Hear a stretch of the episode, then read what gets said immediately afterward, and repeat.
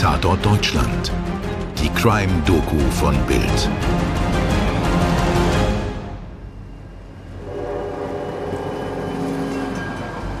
»8. August 1963, 3 Uhr morgens. Der Special-Abzug der West Coast Mainline ist ein rollendes Postamt. In den hinteren Waggons des Zuges sitzen 72 Postbeamte und sortieren die Briefe, die von Glasgow nach London gehen. 18.50 Uhr hat er die schottische Metropole verlassen. In einer Stunde soll er die britische Hauptstadt erreichen. Der Zug wird von einer dieselelektrischen Lokomotive des Typs D326 gezogen. Im Führerhaus freuen sich der 58-jährige Jack Mills und der 26-jährige David Withby auf das Ende der langen Nachtfahrt. Bei Ledburn, ungefähr 70 Kilometer vor ihrem Zielbahnhof Euston, London, stoßen sie auf ein rotes Signallicht. Mills stoppt den Zug. Noch nie ist er zu dieser Zeit an dieser Stelle auf ein Haltesignal gestoßen und er war schon viele Nächte auf dieser Strecke unterwegs. Er schickt seinen jüngeren Mitarbeiter los. Whitby soll zum Signal laufen und mit dem dort installierten Telefon die Leitstelle anrufen und um Informationen bitten. Der junge Mann springt aus dem Zug und verschwindet in der Dunkelheit. Mills wartet. Endlich hört er Schritte und Stiefel, die die Leiter der Lokomotive emporklettern. Doch das ist nicht Whitby, der da in den Führerstand klettert. Sofort versucht Mills, den Fremden zurückzudrängen. Da wird auch die Tür an der anderen Seite aufgerissen. Jemand stürmt in die Lokomotive. Dann trifft etwas Hartes mit großer Wucht seinen Hinterkopf. Und alles wird schwarz. The Great Train Robbery. Der legendäre Postzugraub in England im Jahr 1963. Das ist unsere heutige Geschichte. Hallo und herzlich willkommen zu Tatort Deutschland. Mein Name ist Toni Heyer. Und ich bin Mirko Kasimir. Ja, und heute geht es wirklich um eines der berühmtesten Verbrechen des 20. Jahrhunderts. Ein Verbrechen, das weltweit, vor allem natürlich in Großbritannien, zu einem festen Bestandteil der Populärkultur geworden ist. Und das bis heute von vielen eher gefeiert als verurteilt wird. Ein Husarenstück, eine Robin Hood Story, ein Schlag gegen das Establishment. Und natürlich ein genialer Plan, Oceans 11 auf Schienen sozusagen. Ob das alles gerechtfertigt ist oder nicht, werden wir noch sehen. Was wir schon sagen können, ist, dass die ganze Sache den meisten Beteiligten kein Glück bringt. Einer begeht Selbstmord, ein anderer wird ermordet. Fast alle landen im Gefängnis und einer sogar auf einer Platte der toten Hosen. Mirko, lass uns zuerst über den Zug sprechen, also dieses rollende Post Office.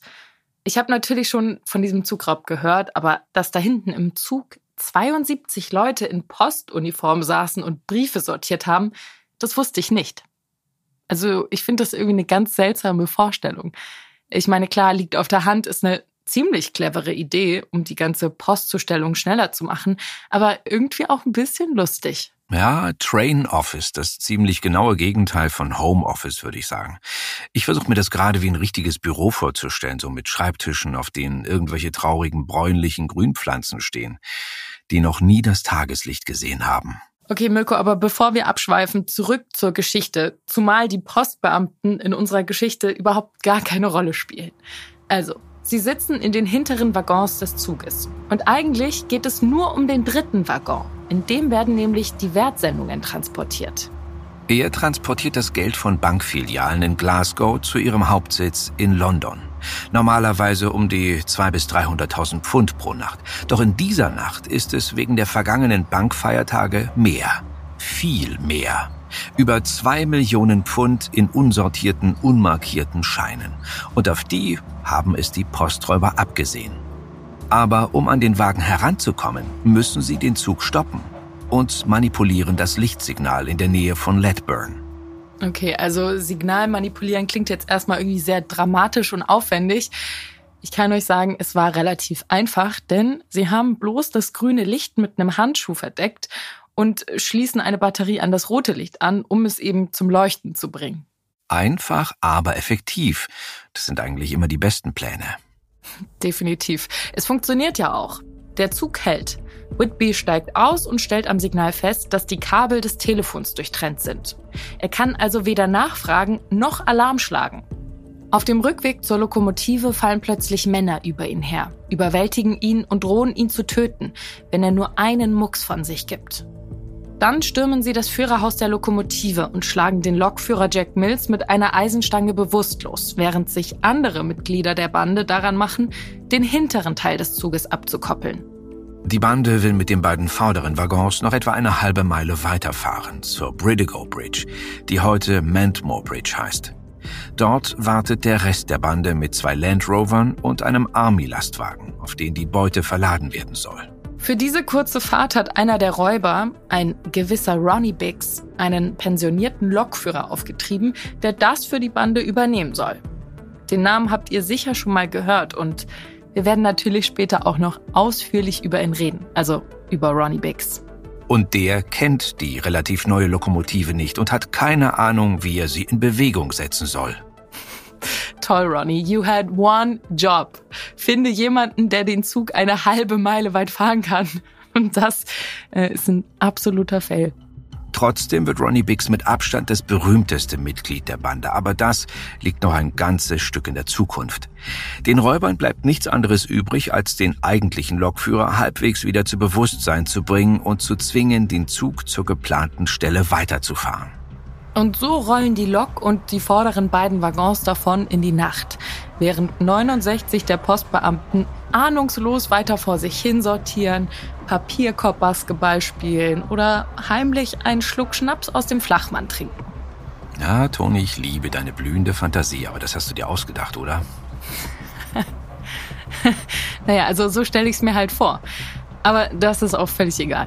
Also, als der vordere Zugteil an der Bredigo Bridge ankommt, stürmt der Rest der Bande, der dort gewartet hat, den Wagen mit den Wertsendungen.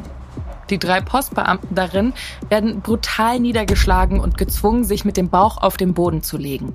Und vielleicht sollten wir an dieser Stelle mal mit einem der Mythen rund um diesen Raub aufräumen. Mirko.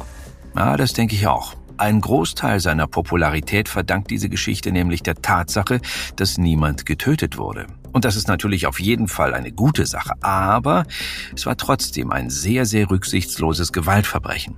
Man vergisst oft, dass nicht nur physische Gewalt Menschen Schreckliches antut, sondern auch der pure Horror eines solchen Überfalls. Es gibt Protokolle von der ersten Vernehmung der Postbeamten, die im Wagen mit dem Geld mitfuhren und aus denen sprechen Schock und Terror. Diese Nacht wird sie nie wieder loslassen. Mhm. Vor allem die beiden Lokführer leiden ihr Leben lang an den psychischen Folgen des Überfalls. Jack Mills stirbt sieben Jahre später an Leukämie. David Whitby acht Jahre später an einem Herzinfall. Da ist er gerade einmal 34 Jahre alt.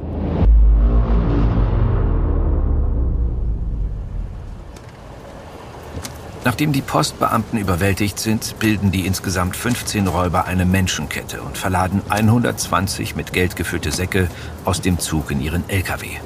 30 Minuten nach Beginn des Überfalls gibt der Anführer ein Zeichen. Die vorgesehene Zeit ist abgelaufen. Die Männer lassen acht Geldsäcke unberührt stehen und fliehen. Mit 2,6 Millionen britischen Pfund. Dem heutigen Gegenwert von etwa 60 Millionen Euro. Das ist eine Hausnummer. Fette Beute, würde ich sagen. Aber wer sind diese Männer? Man könnte sagen, dass sich hier zwei Banden zusammengeschlossen haben. Als Mastermind der ganzen Operation gilt Bruce Reynolds, der den Plan zusammen mit Gordon Goody, Buster Edwards und Brian Field ausarbeitete. Dieses Kernteam hat bereits einige erfolgreiche Überfälle durchgeführt. Aber ihnen fehlt die Erfahrung mit Zugüberfällen, weshalb sie die Hilfe einer anderen Londoner Gang suchen, die sich The South Coast Raiders nennt. Die Mitglieder dieser Bande sind Tommy Wisby, Bob Welch, Jim Hussey und Roger Cordray. Sie kennen sich damit aus und sind nur allzu gern bereit, in diese Sache mit einzusteigen. Der Rest kommt im Laufe der Vorbereitungen dazu. Auch Ronnie Biggs. Aber wir sind ja schon ein ganzes Stück weiter in unserer Geschichte. Ganz genau. Der Überfall gelingt also, obwohl der angeheuerte Ex-Lokführer ein Totalausfall ist. Und die Bande flieht mit der Beute, ohne Spuren am Tatort zu hinterlassen. Auch die Flucht ist sehr genau und seit Monaten geplant und vorbereitet. Aber dieser Fluchtplan ist wahrscheinlich der größte Fehler von Mastermind Reynolds und den anderen. Über Strohmänner haben sie zwei Monate zuvor einen heruntergekommenen Bauernhof, circa 28 Meilen vom Tatort entfernt, gekauft. Dort wollen sie unterkommen und sich versteckt halten, bis sich die erste große Aufregung um den Überfall gelegt hat. Vier Tage wollen sie sich dort versteckt halten. Und anfangs scheint auch alles gut zu gehen. Die Räuber teilen in aller Ruhe die Beute unter sich auf und vertreiben sich dann die Zeit, indem sie Monopoly spielen. Mit echtem Geld. Doch es gibt zwei Probleme. Zum einen sucht die Polizei intensiv nach einem Armeelaster, denn einer der Postbeamten oder Zugführer konnte während der Tat einen Blick auf das Fahrzeug erhaschen. Als die Räuber in ihrem Versteck von dieser Suche hören, wissen sie, dass ihr eigentlicher Plan nicht funktionieren wird. Sie wollten den Laster nutzen, um nach vier Tagen mitsamt der Beute endgültig zu verschwinden.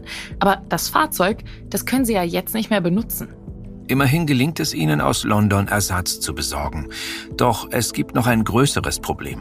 Bevor die Bande den Tatort verließ, sagte einer der Räuber zu den Postbeamten, sie sollten sich 30 Minuten lang nicht bewegen. Okay, das kann einfach so dahingesagt gewesen sein, um einen möglichst großen Vorsprung zu bekommen. Oder eben, so überlegt sich ein ziemlich schlauer Ermittler, sie brauchen eine halbe Stunde, um sich eben zu verstecken.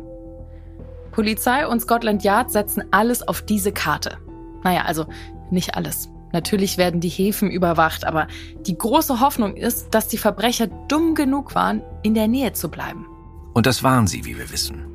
In 30 Minuten kommt man nicht allzu weit und die Polizei grenzt die Suche auf einen 30 Meilen Radius um den Tatort ein. Dort soll jedes mögliche Versteck überprüft werden, darunter jeder Bauernhof. Als das in den Nachrichten im Radio verbreitet wurde, da dürfte die Stimmung im Versteck ziemlich mies geworden sein. Ich kann mir auch gut vorstellen, dass sie beim Monopoly-Spielen ab da nur noch auf das Feld mit dem Gefängnis gestarrt haben. Überstürzt bricht die Bande zwei Tage eher als geplant von der Farm auf. Sie haben keine Zeit mehr, das Versteck gründlich zu säubern, aber das macht ihnen wenig Sorgen. Brian Field, einer aus dem harten Kern der Truppe, soll die Reinigung übernehmen und die Farm anschließend niederbrennen. Tja, das macht er aber nicht. Field belügt seine Kumpane anfangs, behauptet, es hätte alles geklappt. Doch nach ein paar Tagen muss er zugeben, dass er gelogen hat. Einige aus der Bande wollen ihn auf der Stelle töten. Die anderen können ihn jedoch davor bewahren. Zu diesem Zeitpunkt haben Polizei und Scotland Yard die verlassene Farm bereits gefunden. Tatsächlich waren sie nur ein paar Stunden nach der überstürzten Flucht der Räuber vor Ort. Es war den Flüchtigen trotz der Eile gelungen, eine ganze Menge Spuren zu beseitigen, vor allem aber Fingerabdrücke. Aber es sind noch genug übrig, unter anderem am Monopoly-Spiel. Wären sie einfach so weit wie möglich mit ihrer Beute gefahren oder hätten sie das Geld irgendwo vergraben und wären nach ein paar Monaten zurückgekommen, um es zu holen. Wer weiß, vielleicht wüssten wir bis heute nicht, wer den Zug wirklich ausgeraubt hat. Naja, Toni, keine Ahnung.